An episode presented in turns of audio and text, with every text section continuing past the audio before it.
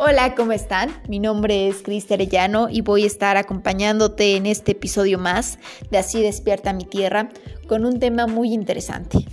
Cómo superar el miedo a hablar en público, que realmente a todos nos puede pasar que la regamos ante el público, nos apenamos y hacemos osos. Pero no te preocupes, es algo normal.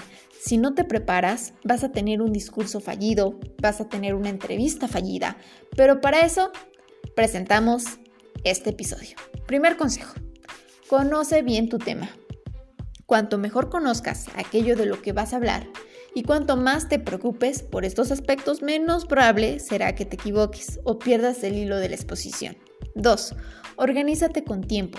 Planifica con cuidado la información que quieras presentar, incluyendo ayudas visuales o auditivas. Si es posible, acude por anticipado al lugar en el que hablarás. 3. Practica una y otra vez. 4. Céntrate en tu material y no en la audiencia. 5.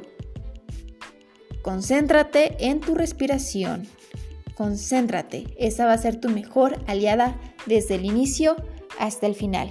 Si mantienes una respiración, te mantienes concentrado en tu material y no en la audiencia, vas a tener una entrevista con éxito. Y no te preocupes por la existencia de los silencios.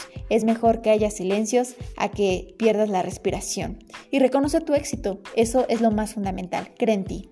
Yo soy Cris Arellano y nos vemos en otro episodio más de Así despierta mi tierra.